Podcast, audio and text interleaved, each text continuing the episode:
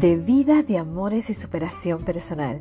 Así le he llamado a este podcast que considero mi rinconcito íntimo y muy especial que quiero compartir contigo. Experiencias de vida, de amores, desamores, distancia, llanto, tristezas, alegrías y de lo que he aprendido con cada una de ellas. Y esas mismas son las que me han servido para moldear a esta gran mujer que soy. Estoy segura que te vas a identificar conmigo. Aquí vamos a aprender juntos. Quédate conmigo y acompaña a esta boricua en este caminar llamado vida. Bienvenido al podcast.